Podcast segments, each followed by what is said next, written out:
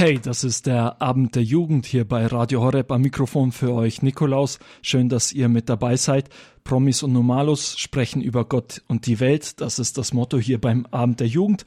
Und heute sprechen wir über Promis, über ganz konkret über Fußballer, wie sie ihren Glauben leben. Und mit mir im Studio ist jetzt unser Praktikant Michael. Hi Michael. Hallo Nikolaus, grüß dich. Ja, ich weiß jetzt ehrlich gesagt gar nicht so genau, wieso ich dich zum Thema Fußball eingeladen habe, aber du sitzt jetzt hier. Wie ist das bei dir eigentlich? Spielst du Fußball? Also ich habe äh, damals Fußball gespielt und mache das jetzt immer noch hobbymäßig und äh, ja, Fußball ist einfach ein genialer Sport. Und du hast auch ein paar Spiele jetzt angeschaut? Ja, genau. Ich habe mir die WM, also ich habe die WM mitverfolgt, habe mir natürlich alle Deutschlandspiele angeschaut und äh, war völlig dabei und dachte, ja Mensch, komm, Deutschland kann wohl dieses Jahr äh, eventuell nochmal Weltmeister werden. Aber das Ganze hat sich dann anders entwickelt. Ja, erstmal testen hier jetzt, wie viel du wirklich vom Fußball verstehst. Also, was ist Abseits? Also, Abseits ist ganz klar, wenn der Schiri pfeift. Okay. Alte Fußballerweisheit. Also, ich sehe, sehr viel Wissen ist da. Okay. Wir dürfen uns auf den heutigen Abend freuen. Ja, vielleicht aber jetzt äh, so, du hast ja gesagt, du hast dir alle Spiele angeschaut von Deutschland. Ich konnte die jetzt leider nicht alle anschauen, muss ich zugeben. Mhm. Was denkst du, was ist denn jetzt schiefgegangen, dass Deutschland zum ersten Mal in diesem Jahr ein Vorrunden aus hatte, also dass es äh, gar nicht zum, äh, zum Finale antreten konnte? Ja, das ist jetzt gar nicht so einfach zu sagen, aber ähm, ich würde mal sagen, ja, also man, man hatte einfach so eine gewisse, glaube ich, Siegessicherheit oder man meinte, dass man so einen gewissen Level an Niveau hat und ähm, aber ich glaube, dass man halt letztendlich doch vielleicht einfach so fehlte das Quäntchen Demut vielleicht, weißt du, so, so, dass man so sagt, Mensch, wir müssen mal schauen, was haben wir für Fehler, äh, wo können wir uns noch verbessern und äh, nicht einfach so sagen, also jetzt kommen die Deutschen, die Weltmeister, nicht und mal gucken, was die Südkoreaner so können, aber letztendlich äh, werden wir die sowieso mit vier oder fünf null schlagen. Aber das Ganze hat sich ja dann doch letztendlich ein wenig anders gezeigt. Also du meinst, es äh, lag nicht daran, dass sie zu langsam waren, dass sie zu schlechtes Passspiel hatten oder sonst etwas, sondern es lag einfach nur an der Einstellung. Ja, das finde ich ist ein guter Punkt, ja, weil äh, ich sag mal so, die fußballerische Qualität, die ist ja gegeben.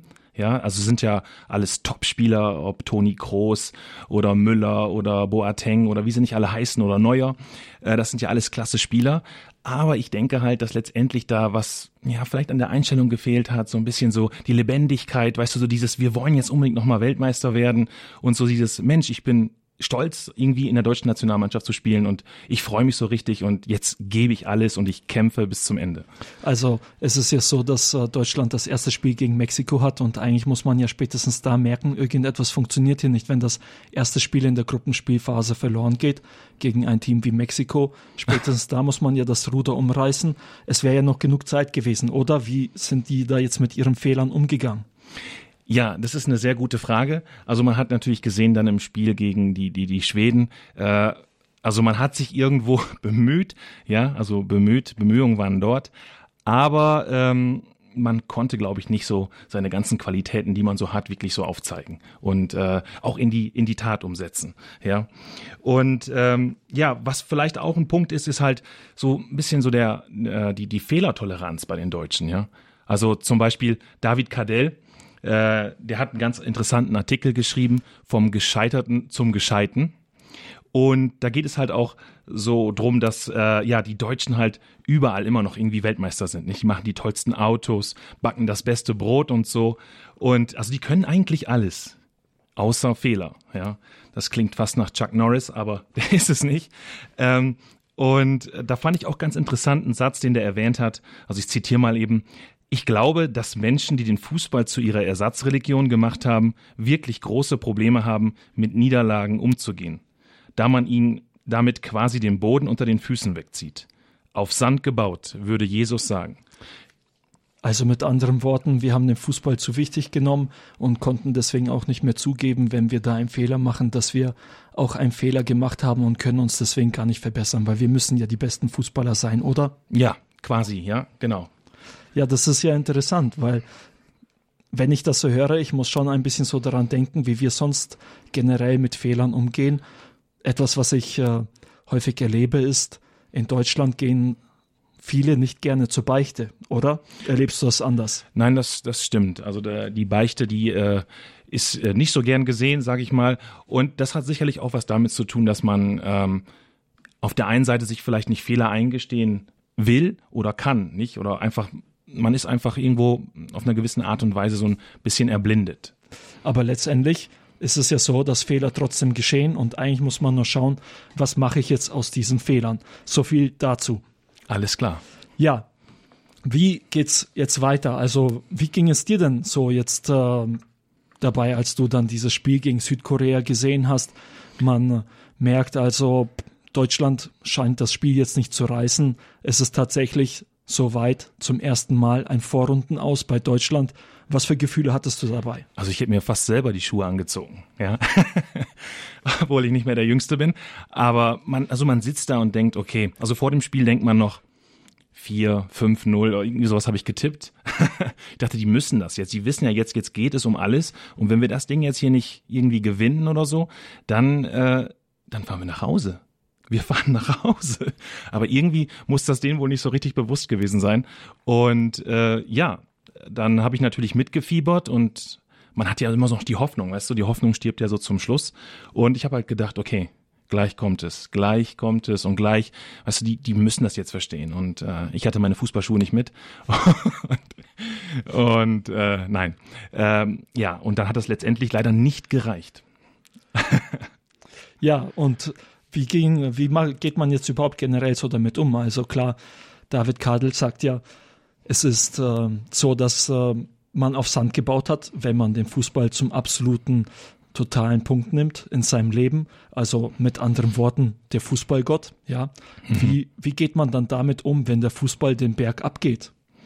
Ja, also wenn man wirklich, äh, wenn das, wenn der Fußball dein Ein und Alles ist, ich glaube, dann wird es wirklich problematisch, ja, weil dann, dann wirst du frustriert, äh, du bist down, deprimiert und und irgendwo geht in Anführungsstrichen die Welt für dich unter. Und äh, ja, und da muss man natürlich einfach mal schauen, nicht? Äh, Fußball ist ein geniales Spiel, ja. Ich liebe auch Fußball und es ist super und es ist, man, man lernt so viel durch den Fußball, nicht? Teamfähigkeit, äh, sich für den anderen einzusetzen, ähm, kämpfen und so und ein Ziel zu erreichen. Das ist äh, eine ganz tolle Sache. Aber auf der anderen Seite kann man es auch übertreiben. Weißt du, wenn Fußball mein absolutes Leben wird, dann äh, ja, wenn da meine Mannschaft verliert, so wie Deutschland, ja, dann ähm, bin ich dann auch ganz weit unten und weiß ich auch nicht, ja, dann wird's halt schwer. Andererseits, wenn jetzt der Fußball nicht das erste im Leben ist, sondern einfach nur die schönste Nebensache der Welt, dann kann man beim Fußball gerade das auch lernen, nämlich wie es ist zu verlieren. Genau. Ja, ich fand das echt interessant. Ich habe die Tage dann nämlich gelesen, dass der Chefredakteur der Bild-Zeitung, also die Bild-Zeitung, mhm. hätte man jetzt vielleicht nicht unbedingt gedacht, aber tatsächlich der Chefredakteur der Bild-Zeitung hat geschrieben, danke Gott, dass du mehr bist als nur ein Fußballgott. Also hinter Gott steht viel mehr als nur dieser Fußballgott, von dem wir vielleicht es manchmal gerne so hätten, dass er so ist oder sonst was, aber Gott ist größer. Und so schreibt nämlich der Bildchefredakteur Daniel Böcking in seinem Kommentar, Gott ist auch für Fußballer da und für Fans. Und in meinem Herzen war er auch bei dieser schlimmen Pleite dabei.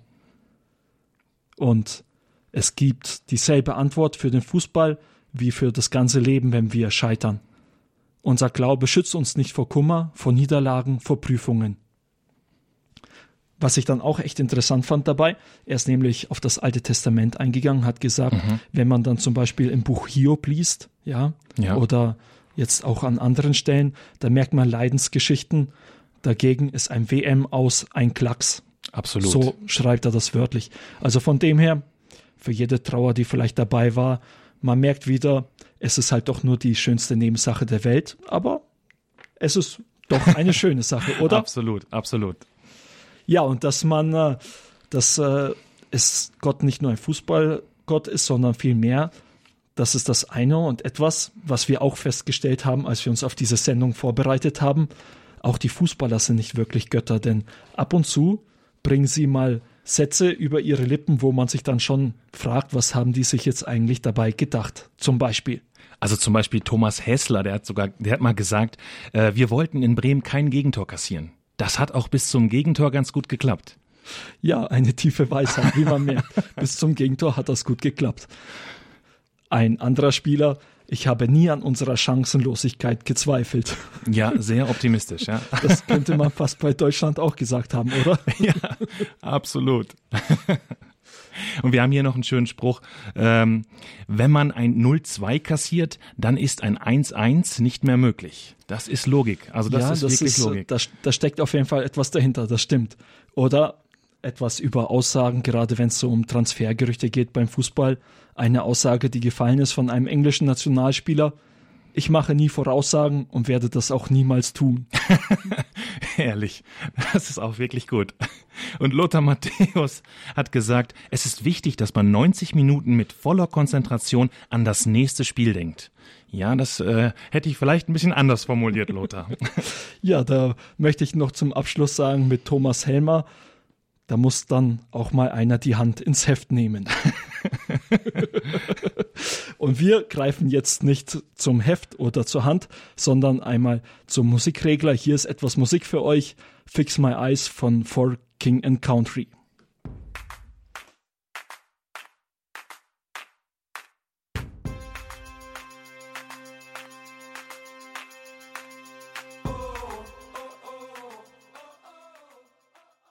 Der Abend der Jugend bei Radio Horeb. Am Mikrofon für euch Nikolaus. Wir sprechen hier gerade über Fußball, nachdem gestern die Fußball-WM zu Ende ging. Das Finale war gestern gewesen, Kroatien gegen Frankreich. Und wir haben jetzt gerade vor der Musikpause euch ein paar Zitate vorgelesen von Fußballern weiß nicht, ob ihr mitlachen konntet. Wir fanden es lustig, haben auch gleich während der Musikpause noch weitergelacht und auch ein bisschen weitergelesen. Ein Zitat haben wir noch gefunden, das wollen wir euch jetzt wirklich nicht vorenthalten. Ja, ich habe hier noch ein nettes Zitat vom Toni Polster, der damals beim FC Köln gespielt hat. Ich kann nicht mehr als schießen. Außerdem standen da 40 Leute auf der Linie. Ja, ist ja schon interessant, ja, wo mindestens. diese 40 Leute plötzlich herkamen, wenn eigentlich 22 plus Schiedsrichter, äh, Schiedsrichter 23 Leute auf dem Feld stehen. Wo kommen denn die 40 plötzlich her? Ja, genau. Höchstens noch die Linienrichter, aber da kommen wir auch nicht auf 40. Oder? Und die Videoschiedsrichter heutzutage, aber kommen wir immer noch nicht auf 40. Aber interessant ist die Zahl 40 ja schon, oder? Absolut. Ist eine biblische Zahl. Ja, eine biblische Zahl. Und mit der Bibel hat auch der russische Nationalspieler Alexander Samedov etwas zu tun. Denn er sagt, das Lesen in der Bibel hat mich verändert. Ist eine echt interessante Geschichte, denn der russische Nationalspieler Alexander Samedov wuchs in einer Familie auf, die jetzt nicht unbedingt nur christlich war. Sein Vater ist nämlich Aserbaidschaner gewesen und gläubiger Moslem. Seine Mutter dagegen kam aus Russland und ist orthodoxe Christin. Er selber sagt, mein Vater hat mir immer gesagt, dass ich Moslem bin. Meine Mutter war damit aber nicht einverstanden. Ich bin nicht wirklich in eine der beiden Richtungen gegangen. Ich habe mein Leben auf meine Art gelebt ist jetzt eigentlich nicht so besonders mhm. eine Laufbahn von jemandem, der ein gläubiges Leben führt, oder? Ja, würde ich auch sagen. Ja, aber es ging bei ihm dann weiter und zwar, er lernt seine Frau kennen, Julia, und durch sie beginnt er dann auch den christlichen Glauben zu leben. Er sagt dann, ich begann mit ihr in die Kirche zu gehen. Mein Leben änderte sich dann langsam. Und über das Bibellesen das er dann auch irgendwann kennenlernt, sagt er, es war eine willkommene Abwechslung zum mühsamen Lesen von leblosen Wörtern aus einem Schulbuch oder einem anderen Buch. Und weiter, ich sehe das Lesen der Bibel nicht wie das Lesen anderer Bücher, denn die Bibel ist etwas Geistiges. Sie gibt uns die Richtung für unser Leben vor. Das hat er schön gesagt, ja. Das Wort Gottes, das lebendig ist, äh, wunderbar. Da können wir den Herrn Gott immer wieder begegnen. Ja, ist eigentlich echt interessant, dass die Fußballer so eine Einstellung zum Glauben haben. Ist eigentlich ähm, ja eher unbekannt. Oder hast du schon mal viel davon gehört? Ja, also es gibt äh, so ein, vereinzelte Beispiele, so wie äh, David Alaba. Ähm, der hat zum Beispiel, der, ich glaube, beim FC Bayern spielt er ja, oder ich hoffe, er spielt noch dort. Ja, Man weiß da. das ja heutzutage nicht so. Cristiano Ronaldo ist ja auch verkauft worden, ja, nach Juventus Turin. Das nur nebenbei. Aber genau, David Alaba, äh, der hat damals, äh, hat er, glaube ich, so Nachrichten an seine Mitspieler geschickt, ja, dass er äh, den Psalm liest und in der Bibel liest und so. Und als ich das da damals mitbekommen habe, dachte ich auch, Also das ist ein, ein, tolles Beispiel. Würde man nicht von ausgehen. Und so gibt es aber doch immer wieder vereinzelte Beispiele, auch wie Heiko Herrlich, ja, äh, der Trainer von Bayer Leverkusen, der hat ja auch da, da, äh, damals für Dortmund gespielt. Äh, also der schöpft auch ganz viel Kraft aus dem Glauben. Und äh, das ist natürlich dann herrlich, wenn man so jetzt sogar ein Wortspiel, ein ungewolltes Wortspiel, Heiko Herrlich. Das ist natürlich dann herrlich, wenn man dann solche Beispiele hat. Ähm, ja, also mir persönlich gibt das immer sehr viel und äh, man sieht einfach, dass auch Profifußballer ja diesen Weg dann dann gehen und und einfach auch viel Kraft daraus ziehen, ja, und dass äh, dann für die Fußball dann auch nicht alles ist. Ja, also ich war auch echt erstaunt jetzt, als ich so die Tage immer wieder ein bisschen gelesen habe über die WM, wie viele Spieler den Glauben leben und das auch offen bekennen. Und äh, ich habe den Eindruck, dass ich da noch nicht mal auf alle Nachrichten gestoßen bin, die es dazu gibt. Vielleicht hast du ja auch eine Geschichte dazu und hast irgendetwas Spannendes gelesen und möchtest es uns hier mitteilen. Du kannst uns dann entweder eine WhatsApp-Nachricht schicken, die Telefonnummer 0171 57 53 200. Schick uns einfach eine WhatsApp-Nachricht mit den Dingen, die du da gehört hast, damit wir sie hier gemeinsam auf Sendung teilen können. Oder wenn du willst, kannst du auch direkt anrufen und uns die Geschichte erzählen unter der 089 517 008 008. Wir freuen uns auf jeden Fall. Ja, und jetzt noch einmal die Nummer für alle, die erst ein bisschen später zum Stift gegriffen haben oder was viel einfacher ist, hol einfach dein Smartphone heraus und tipp die Nummer direkt ein, dann bist du schneller. Und zwar die WhatsApp-Nummer noch einmal 0171 57 53 200 und die Telefonnummer direkt zum Anrufen, die Nummer hier ins Studio, die 089 517 008 008. Ja, Michael, es gab aber auch mehr jetzt als Alexander Samedov, Heiko Herrlich, David Alaba oder andere, über die wir jetzt gesprochen haben. Und zwar eine Neuentdeckung. Ja, der Trainer von den Kroaten. Ja, äh, Dalic heißt er, glaube ich. Dalic, genau. Genau. Ähm, das war für mich persönlich sehr, sehr faszinierend, weil er halt auch gesagt hat, er hat so, so solche Sachen gesagt wie, alles, was ich in meinem Leben und meiner beruflichen Karriere erreicht habe, schuldig meinem Glauben und dafür bin ich meinem Gott dankbar. Ja, das, das fand ich sehr gut und man hat ihn ja auch immer mit dem Rosenkranz gesehen. Ähm, also ich denke schon, dass er ein, ein Mann des Gebetes ist, ja. Vor allem, wenn er auch so Sachen sagt wie, wenn ein Mensch jegliche Hoffnung verliert, muss er sich auf den gnädigen Gott und den Glauben verlassen. Ja, das wäre vielleicht ganz gut gewesen auch für die Deutschen, ja, als sie ausgeschieden sind. Und ähm, ja, und ich finde einfach, das einfach schön äh, zu betrachten, dass so jemand wie er so erfolgreich äh, äh, eine Mannschaft trainiert, ähm, und auch sonst schon viel im Leben erreicht hat, äh, ja trotzdem diese innige Gottesbeziehung hat und das dann auch öffentlich macht, ja. Der, der schämt sich nicht dafür. Der sagt, oh, jetzt habe ich über Gott gesprochen oder oh, was, das ist mir ein bisschen peinlich, nicht, was denken vielleicht die anderen und so. Nein, er ist, er ist mutig, er freut sich darüber und er schöpft wirklich Kraft daraus und, und er weiß einfach, was er auch Gott zu verdanken hat. Ja, das finde ich auch echt interessant. Vor allem, ich sag mal, das sind ja Glaubensaussagen, die man sonst im Alltag auch eher selten erlebt. Das hört man vielleicht gerade mal vom Pfarrer, ja, dass man, wenn alle Hoffnung zerbricht, dass man an Gott festhalten muss.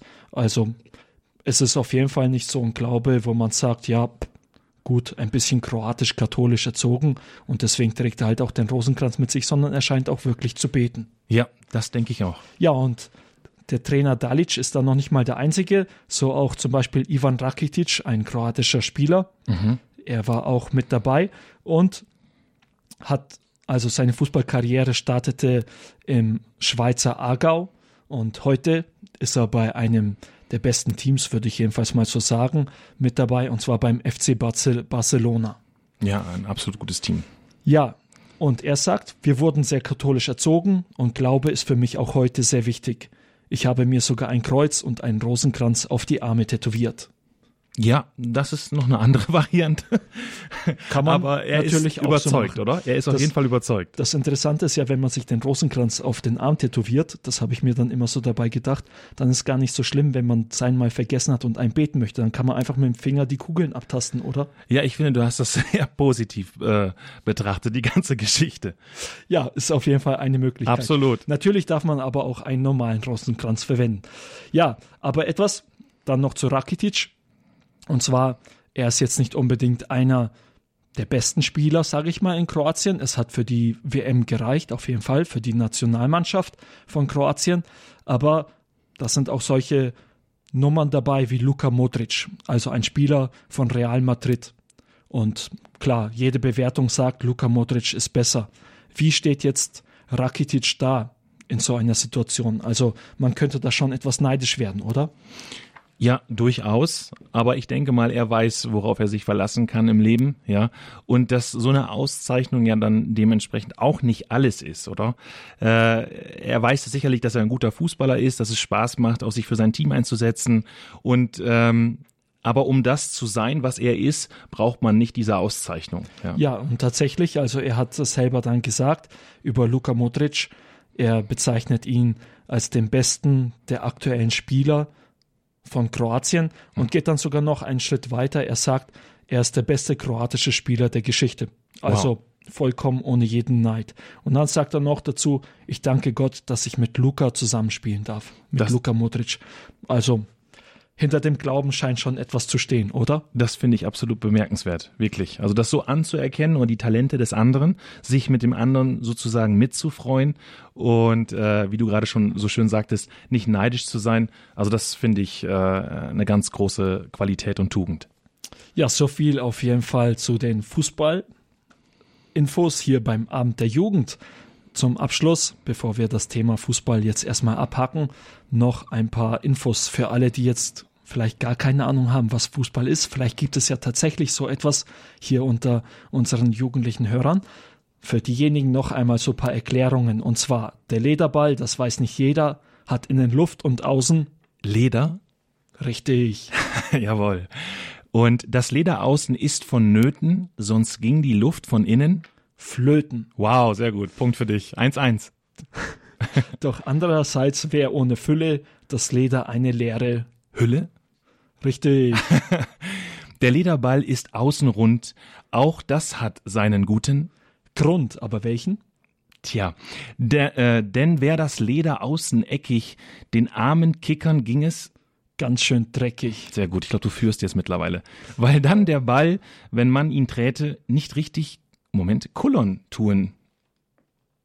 Entschuldigung, ich habe Tete, Tete. Genau, richtig. Okay, der wird sich unterwegs erkälten, also der Ball, ne? weil er nicht Ja. richtig kullern tun täte, würde er sich unterwegs ja erkälten. Nochmal, der wird sich unterwegs erkälten. Ja, ein ein- Kopfball wäre äußerst. Selten. Das stimmt wohl. Also würde ich auch nicht dran gehen, oder du? Nein, also bestimmt nicht. Okay, und nicht zuletzt aus diesem Grund ist selbst ein Eckball außen Rund.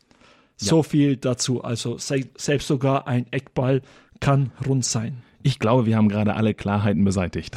Ja, so viel dazu. Michael, dir vielen Dank, dass du hier dabei warst beim Amt der Jugend und uns ein bisschen so einen Einblick gegeben hast in die Fußballwelt. Sehr gerne. Jetzt hören wir wieder etwas Musik und dann geht es weiter mit dem Interview, das Bischof Dr. Stefan Oster, der Jugendbischof von Deutschland, er ist aus Passau, Vatican News gegeben hat. Es ging um das Thema der Jugendsynode, die im Oktober stattfinden wird, die Berufungsunterscheidung.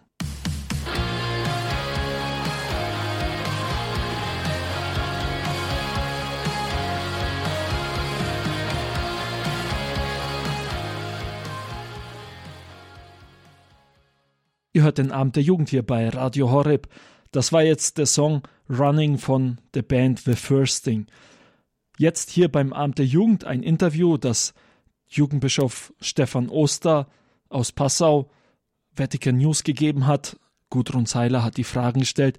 Das Thema des Interviews war das Thema der Synode, nämlich der Glaube, die Jugend und die Berufungsunterscheidung. Und ganz konkret zu dem Punkt die Berufungsunterscheidung, also wohin soll mein Leben in Zukunft gehen, Das war auch das Thema dieses Interviews. Ihr dürft euch auf die Gedanken von Jugendbischof Dr. Stefan Oster jetzt freuen. Zunächst, Herr Bischof, Sie werden als Deutschbischof an der Jugendsynode im Oktober 2018 teilnehmen. Ganz ins Große hineingefragt, welche Erwartungen haben Sie an diese Jugendsynode? Die Erwartung ist für mich, dass wir neu nachdenken über Wege, wie wir heute in dieser doch stark veränderten, globalisierten Welt und Gesellschaft, das ist jetzt natürlich ein westlicher Blick oder unser Blick, dass wir uns da der Frage aufrichtig stellen, wie gelingt es heute, junge Menschen mit dem Evangelium in Berührung zu bringen überhaupt, ohne jetzt äh, nur auf die bisher herkömmliche Weise das zu tun. Wir gehen immer von volkskirchlichen Strukturen aus, zumindest hier bei uns, jetzt auch im Bistum. Da haben wir den klassischen Religionsunterricht, dann haben wir die klassische Firmenvorbereitung, dann haben wir und Kommunionvorbereitung, Jugendverbandsarbeit und solche Dinge, die alle ihren großen Wert für sich haben. Aber wir merken natürlich trotzdem, dass die Kluft äh, irgendwie auch wächst ne, zwischen Jugendlichen, die nicht automatisch irgendwie äh, in Berührung sind. Und wie geht es, dass wir heute jungen Menschen ähm, das Evangelium verkünden? Mit den drängenden Fragen, die sie natürlich auch haben.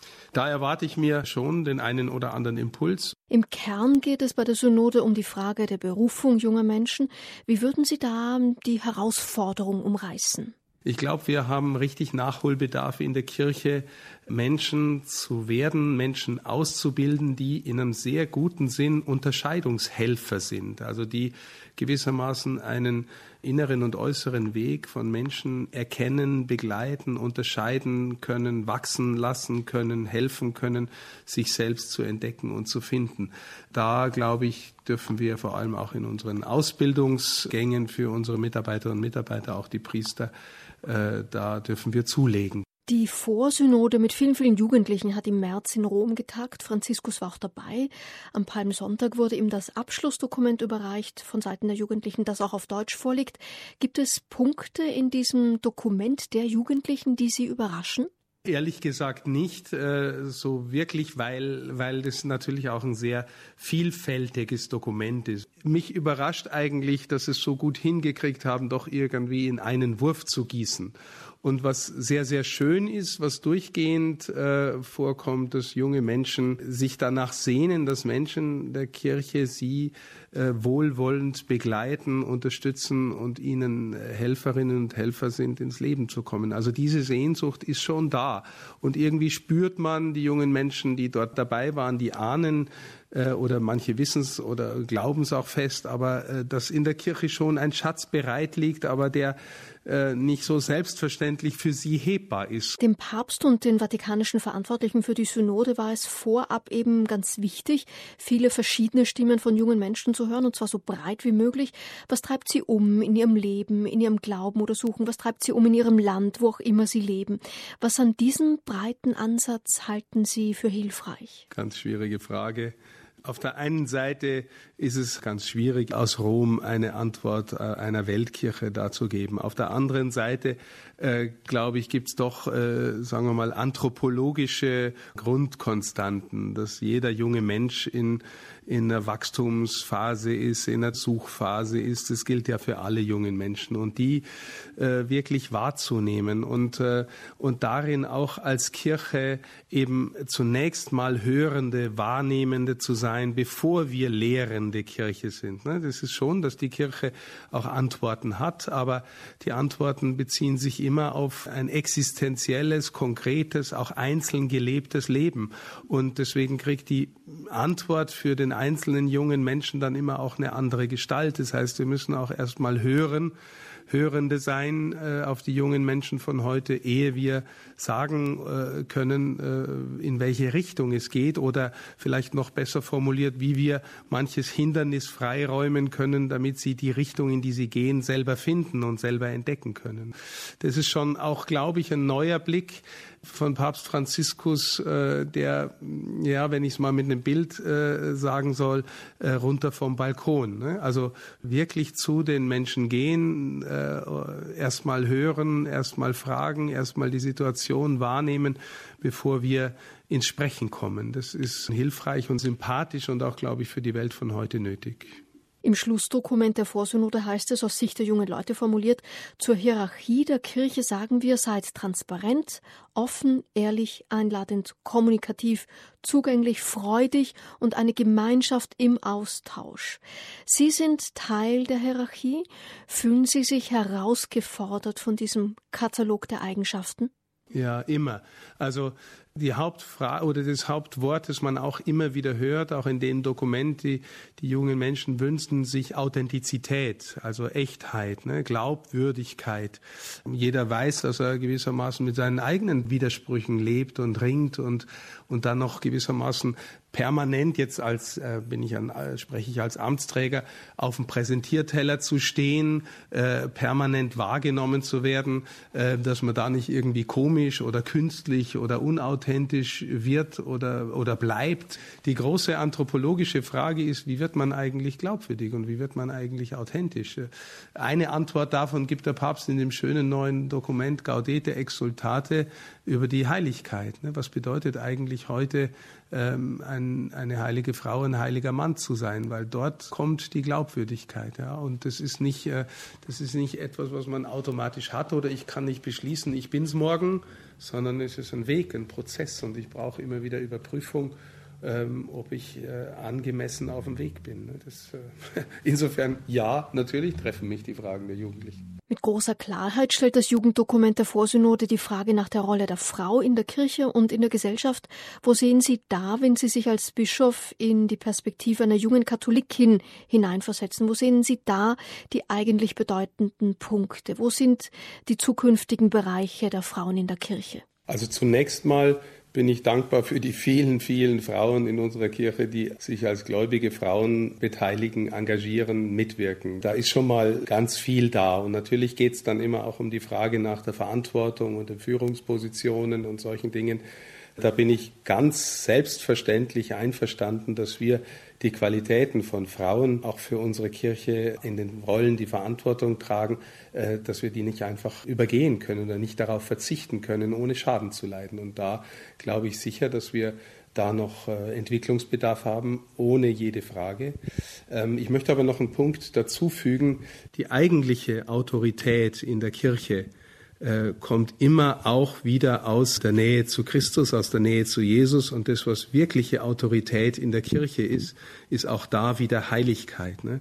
Die großen Frauen in unserer Kirche, die am meisten bewegt haben, die haben die Frage kaum gestellt, äh, wo kann ich welchen Einfluss haben. Die sind einfach gewissermaßen ihren Weg mit Gott gegangen und sind so glaubwürdig, authentisch geworden, dass sie ungeheuer einflussreich geworden sind. In Sinn, was die Kirche im Innersten ausmacht, nämlich die Frage, wie helfen wir Menschen ins Evangelium zu kommen, mit Jesus in Berührung zu kommen, äh, das Heil zu finden. Ne? Und wenn das die, das die eigentliche Aufgabe der Kirche ist, äh, dann gibt es ganz, ganz viele Frauen äh, in unserer Kirche, die in diesem Sinne ungeheure Autorität gehabt haben. Und in diesem Sinn kommt auch die Autorität in der Kirche äh, oder die normative Kraft äh, nie so sehr zuerst von den Amtsträgern, es sei denn, sie sind auch heilige Männer, sondern immer von den heiligen Männern und Frauen. Die waren immer die Gestalten, die Kirche am meisten geprägt und verändert haben. Und zwar durch die Geschichte hindurch und auch schon bevor man diese Macht- und Einflussfrage gestellt hat. Ne? Eigentlich geht es in der Kirche um diese Frage äh, nach äh, Heiligkeit, Authentizität, Fruchtbarkeit in dem Sinn, was die Kirche im Innersten ausmacht.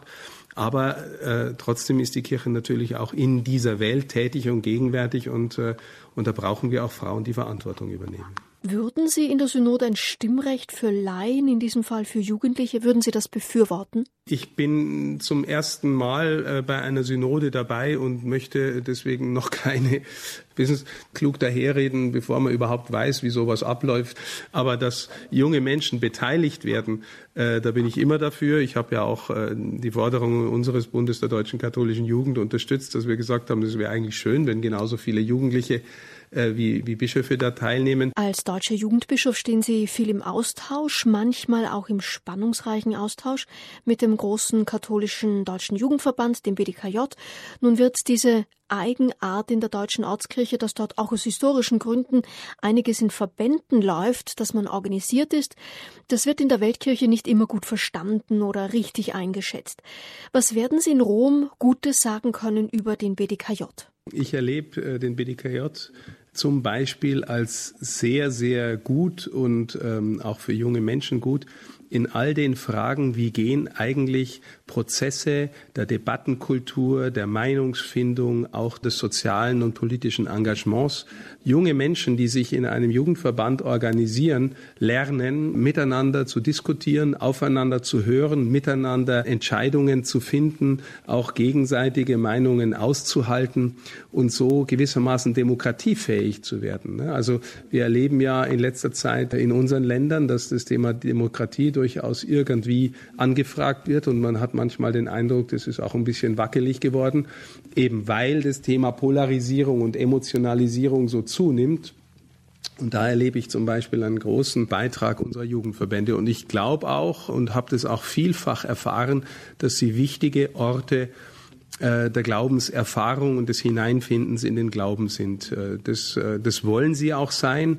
Und äh, das hängt natürlich immer wieder auch von äh, Menschen ab. Äh, Glaube wird nur durch Personen vermittelt und durch Gemeinschaftserfahrungen. Das findet auch statt.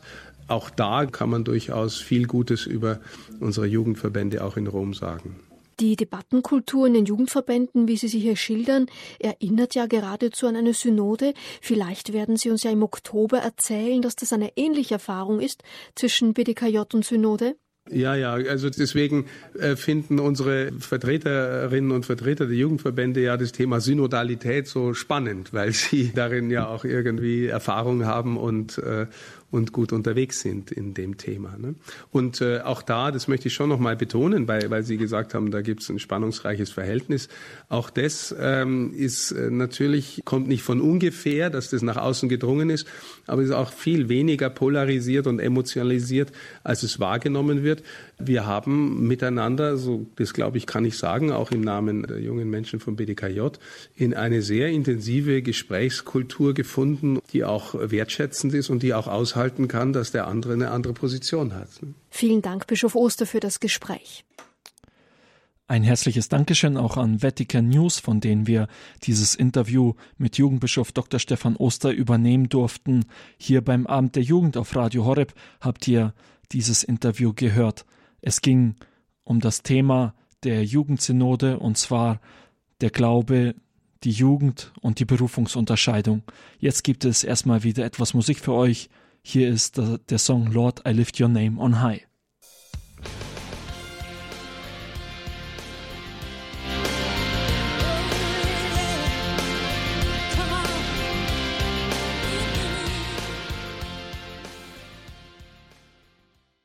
Ihr hört den Abend der Jugend hier bei Radio Horeb.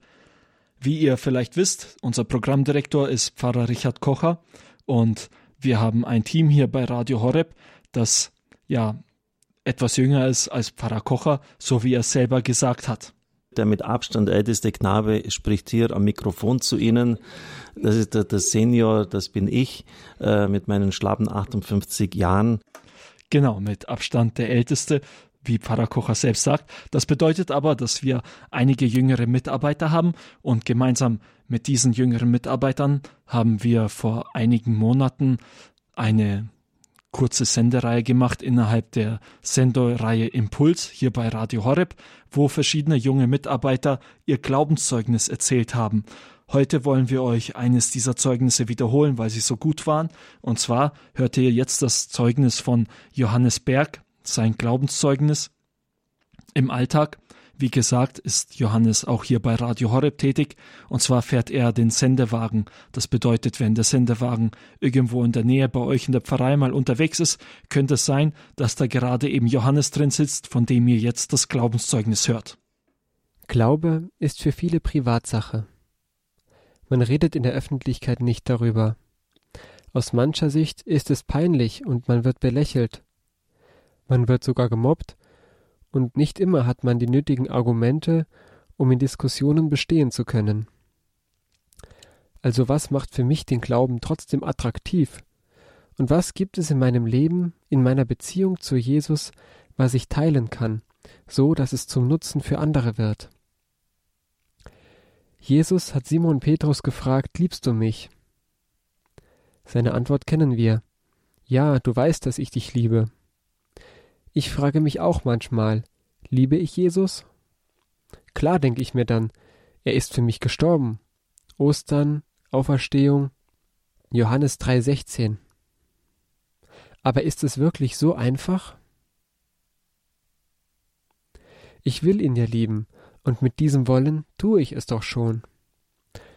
Und Jesus liebt mich, und das bedingungslos. Aber klar für mich ist, dass die vollkommene Liebe, nach der wir uns sehnen, nur bei ihm zu bekommen ist. Dann wäre es ja dumm von mir, wenn ich mich ihm nicht zuwenden und quasi ihm entgegenlaufen würde. Ganz simpel eigentlich. Also, wie sieht dieses Zuwenden oder Entgegenlaufen aus? Rosenkranz beten, zur heiligen Messe gehen, die Sakramente empfangen, alles schön und gut. Aber ich denke, dazu gehört auch die richtige Einstellung. Es sollte für mich zur Herzenssache werden.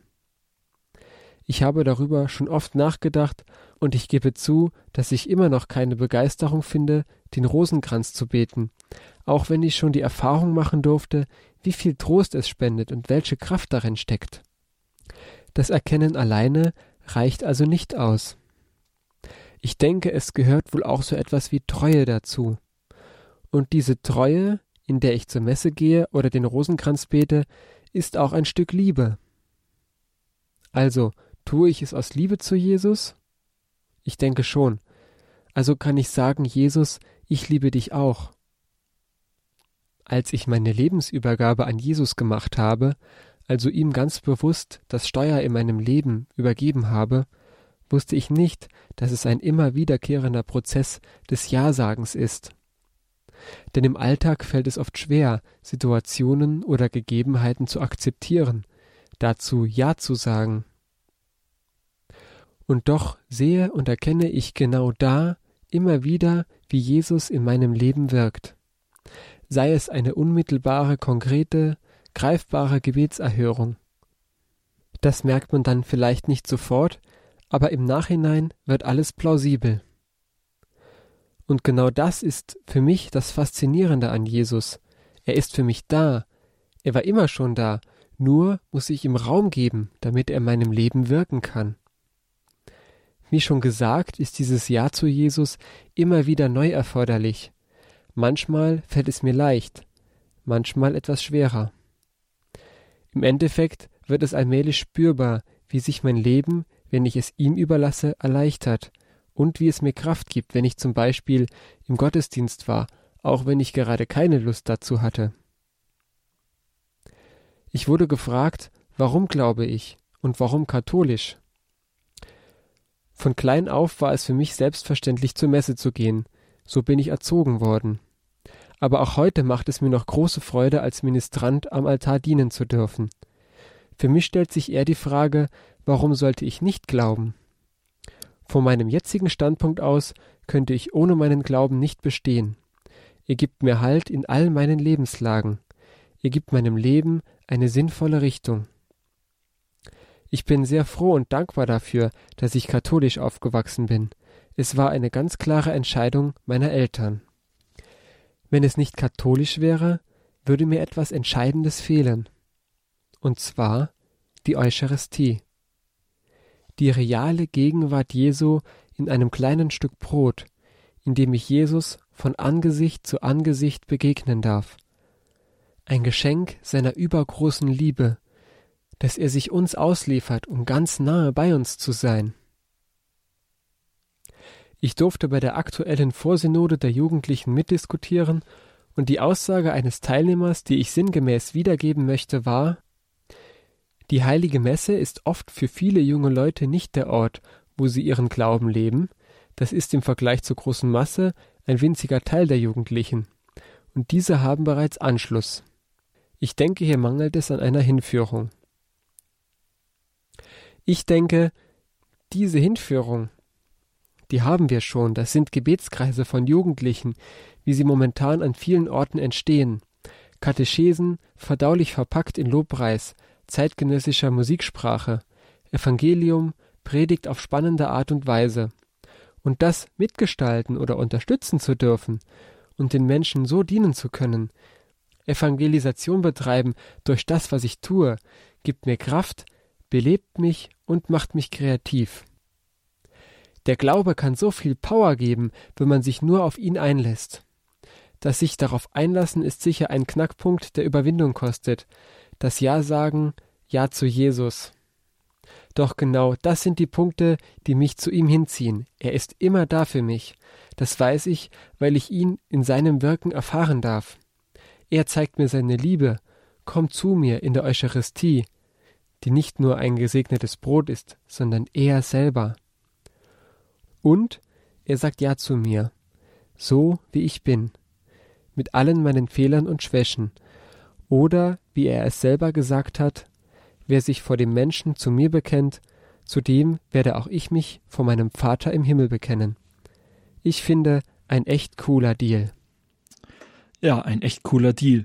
Diese Worte habt ihr gehört von unserem Mitarbeiter Johannes Berg, einer unserer etwas jugendlichen Mitarbeiter. Wir haben einige davon hier bei Radio Horeb. Und wenn du dir vielleicht vorstellen kannst, auch mal einige Zeit lang hier im Radio mindestens hereinzuschauen, dann kannst du auf unsere Homepage gehen, www.horeb.org. Wir sind nämlich immer wieder auf der Suche nach Praktikanten. Da kannst du dann weitere Informationen dazu finden und dich vielleicht auch bewerben. Und vielleicht sitzt du dann auch mal an einem Abend mit dabei hier beim Abend der Jugend und wir machen gemeinsam eine Sendung. Also schau vorbei unter www.horeb.org.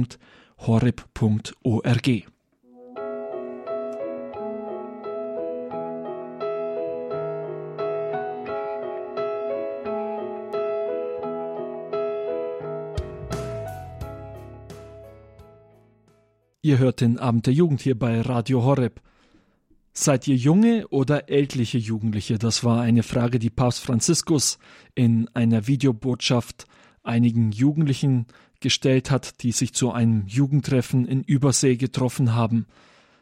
Vatican News hat diese Videobotschaft übersetzt und kommentiert. Wir wollen noch einmal hier beim Abend der Jugend auf Radio Horeb jetzt die Worte von Papst Franziskus hören.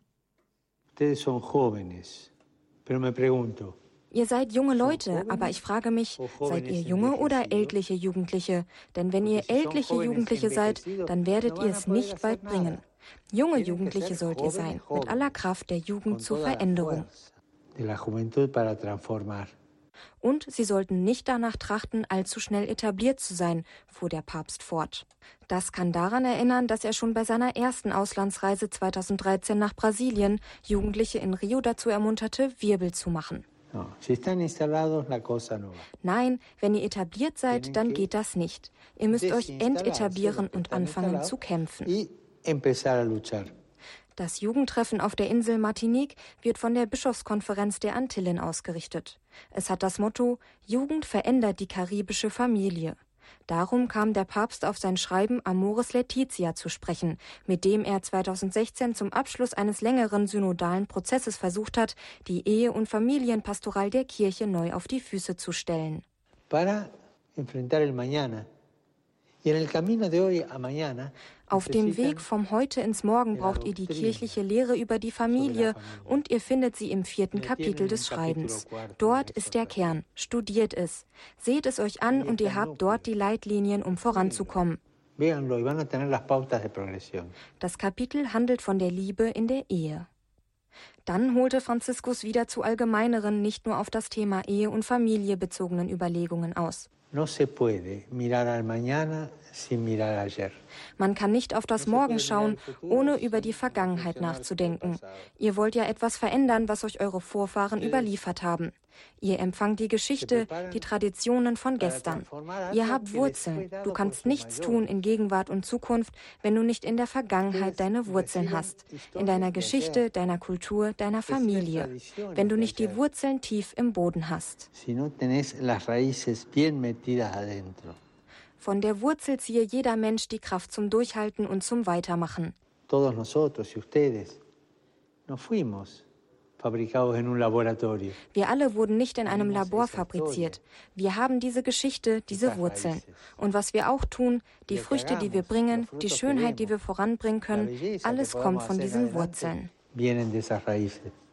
Der Papst zitierte einen ungenannten Dichter mit den Worten Alles, was der Baum an Blühendem hat, kommt ihm von dem, was untergründig ist und unsichtbar. Schaut zurück, damit ihr euch eurer Wurzeln bewusst werdet. Schaut auf eure Großeltern, schaut auf eure alten Leute und sprecht mit ihnen.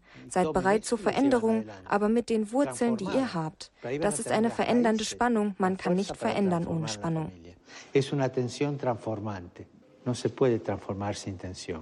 Und damit kam Franziskus zurück auf das vierte Kapitel von Amoris Laetitia über die Liebe in der Familie. Sprecht miteinander über das vierte Kapitel. Dann werdet ihr Kraft zum Weitergehen und zum Verändern bekommen. Und vergesst nicht, auch die Liebe hat ihre eigene Kraft. Sie hat ihre eigene Kraft und sie endet nie.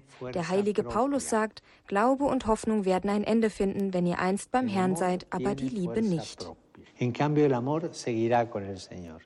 Das waren Worte von Papst Franziskus, die er in einer Grußbotschaft die er per Video an ein Jugend, an ein katholisches Jugendtreffen in Übersee geschickt hat, an die Jugendlichen gerichtet hat.